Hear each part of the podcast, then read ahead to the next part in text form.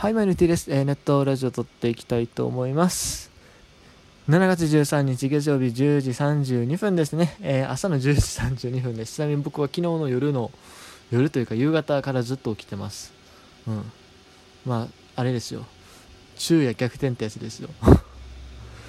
まあでも今今この時間で起きてるってことは、ね、今日結構長いこと昼起きてそうな気しますけどね。6時ぐらいまで頑張って起きようかな。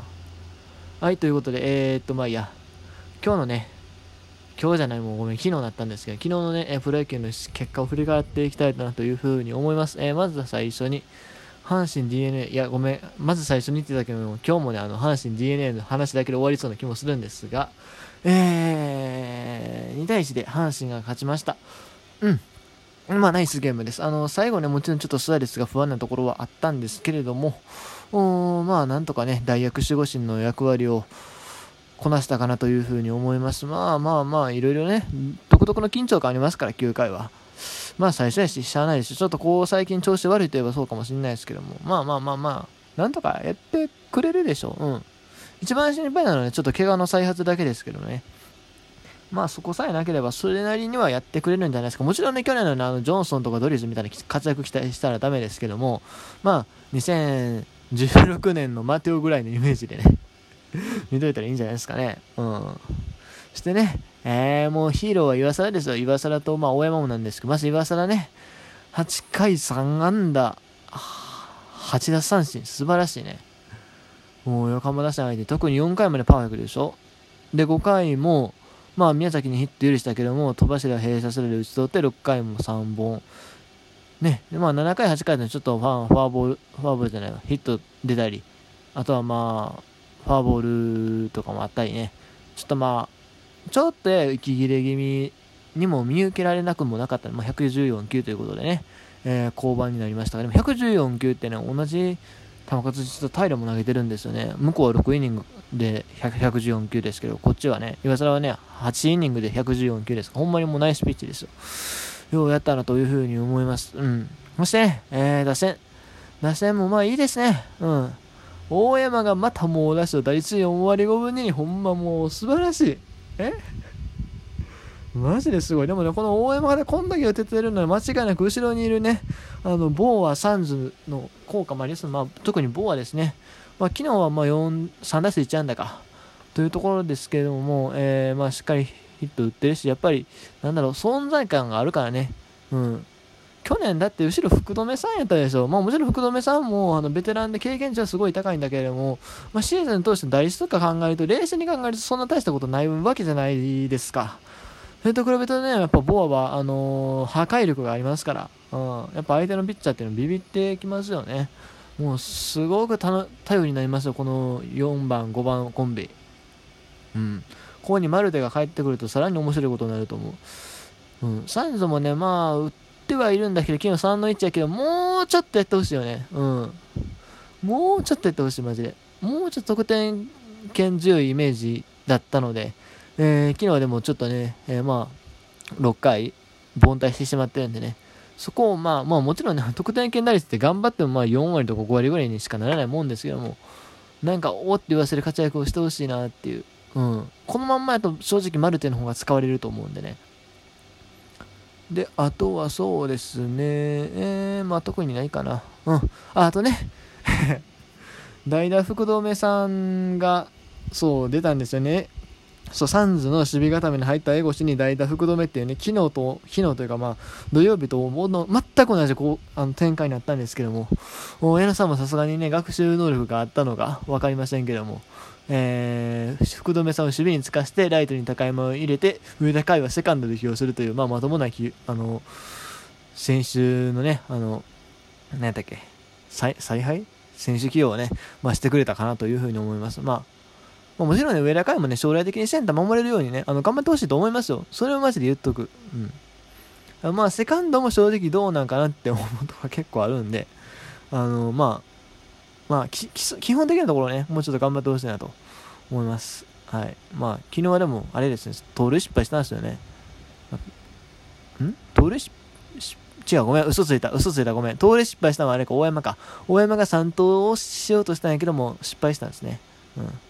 思い出した。まあ別にあの3投もね、まあ、意をつくところで良かったんじゃないですか。まあもちろん失敗に終わったけどね。キャッチャー飛ばせれたらワンチャン成功してたかもしれんね。で、あとは逆にベイスターズの方をちょっと上げていくと、まあ、先発平良かったですよ、ほんまに。よく阪神1点取れたなと思う。うん。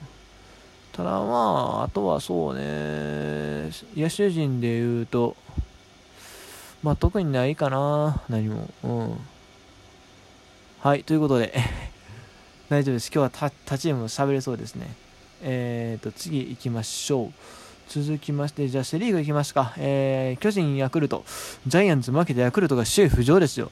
あれだけみんな、みみんながね、ほんまにもう最下位予想してたヤクルトスワローズがなんとここで首位に躍り出るというね、まあ、まさかの展開です。いや、まあもちろんね、まあ、この時期のね、順位なんてそんなにあれっちゃあれなんですけども、まあでも今年のヤクルトはもう最下位独走するんちゃうかみたいな感じのね、言われ方やったんでね、これはびっくりである。なんでこんなにいいかというとね、まずね、村上のね、打率よね、いいよね。3割5分7厘。うん。あの、去年は2割3分とかやったでしょ。うん、もちろんシーズン序盤もうちょっと高かったかもしれんけど、言うてもまあでも2割5分とか6分やったと思うんですよ。それと比べるとね、1割以上打率上げてきてるわけで、ほんまにもう4番としてね、間違いなく働いてくれてる。うん。実はね、今年ちょっと山田テストが不調ではあるんだけれども、2割1分9厘。あんまり良くはないんだけれども、その穴をね、見事にカバーしてますよね。それから、あとまあ、青木の活躍もあるけれども、あと、ここね、1番の坂口。去年はね、1番サード太田健吾とかいうね、なかなか苦しい采配というか選手球をやってたわけですよ。ところが今年はね、この坂口が戻ってきました。まあもちろんね、去年も、まあ骨折とかのあって、それでほとんどシーズン離脱してて、えー、試合出れなかったと。うん。いう形だったんですよね。だからね、まあ、復活するのは、まあ、ある意味当然っちゃ当然なんですけど、ね、ここまで3割近い打率を残してくれてる、さすが頼れるリードオフマンやなと。うん、バレンティンは出ていったけれども、でも逆に1番バッターがここにパンってはまってるんで、あの、坂内は戻ってきた分っていうのがあるので、全然、バレンティンの流出っていうのはマイナスになってないかなと。むしろバレンティンもね、向こうであんま打ってないしね。でそして、外野のね、えー、威嚇を、今のところ、えー、山崎幸太郎が担ってますからね。まあ、山崎幸太郎も、打率3割3分3厘。うん、まあまあ、まずまずですね。まあもちろん打席数はまだまだ少ないんですが、うん、ところでしょうか。はい。あと、何気にすごいのは高梨ね、パ・リーグ出身のピッチャーね、昨日2打数2安打ですよ。どうした？打率6割になってるかな。打率6割ってことはあれですね、この前にも多分ヒット打ってるんですよね。昨日の試合の前にも。すごいですね。ピッチングの方でもね、5回2失点、まあ、まずまず、といったところでしょうか。で、その後もね、えー、ホークスの育成出身の長谷川がね、1イニング無失点。防御率3.86。まあまあ、検討してますよね、思ったよりも。後ろのピッチャーが結構しっかりしてるんかな。長谷川、梅野、清水、石山とね。いうことで、えー、ジャイアンツの方ですけども、ジャイアンツは昨日は先発桜井やったんか。そうか。これ、神戸開催ですね。ホットモットフィールド神戸でやってるんですよね。今、あの、関、関東でセ・リーグ集中的にやったから次は関西、それからま西日本でやりましょうということで、ジャイアンツとヤクルトの試合でもとりあえずホットモットフィールドやってるって感じだと思うんですけども、そうですよね。さて、そんなね、えー、ホットモットフィールド神戸は兵庫県にあるわけですが、その兵庫出身、伊丹市出身のね、えー、中島博之が昨日は4打数2安打、ホームラン1本と活躍したんですけれどもね、えー、チームは残念ながら3対2で敗れたということで、なんかでもちょっとエラーみたいなのもあったりなかったりみたいな話は聞きましたね。なんか僕全然試合見てないんですけど、お見合いがあったとか、いうのをちらって見ましたね。うん。まあまあ、大体そんなところでしょうか。はい。これでもジャイアンツもね、あ丸は若干調子上がってきたかな。2割3分5厘、4打数2安打。打ってる日はでも、固め打ちしてるイメージあるんですけど、打たない日が結構多いかなっていう感じよね、多分。で、吉川直樹がとりあえず昨日セカンド守ってましたけど、ここもどうなるんですかね。今年ジャイアンツセカンド誰か定着しないとほんまにいよいよ山田テストがやってきかねないからね、誰かあの頑張ってほしいんですけどね。さて、えー、続きまして、えー、ドラゴンズ行きましょうか。中日広島は、えー、2対7で、えー、したと。梅津が負け投手か。なるほど。まあ、ね梅津が負け投手だけど、この大量失点は梅津の前かな、多分。んでしょうね。はい。えーと、どこを取り上げましょうか。カープの先発、遠藤。遠藤、確か選手、阪神が僕も応援してたと思うんですが、6回1失点、ちゃんとまとめてきましたね。うん、その後高橋、薮田。薮田中継ぎしてんのよな、今年は。で、堀江、堀江が今年いいんですよね、確か。えー、っと、ここまで、え8登板で無失点ということで、えー、なかなか、何年か前からね、あの、このピッチャーええよみたいな話は聞いてたんですけども、なかなか出てこずっていうところやったんですが、やっといよいよ出てきたかなというところでね。一方、ドラゴンズの方は、あ、あれですね、負けゲームやったけども、岡田が投げたりしてますね。えー、0.1回ながら、岡田は結局守護神失格っていう扱いなのかどうなんですか？僕ちょっとよくわかんないですけども。うん、あとはそうね、打線の方を見ますと、特に気になるのは、え？何これ ?5 番キャッチャー木下？待って、ドラゴンズ大丈夫ですか？いや、さすがにそれはあかんて。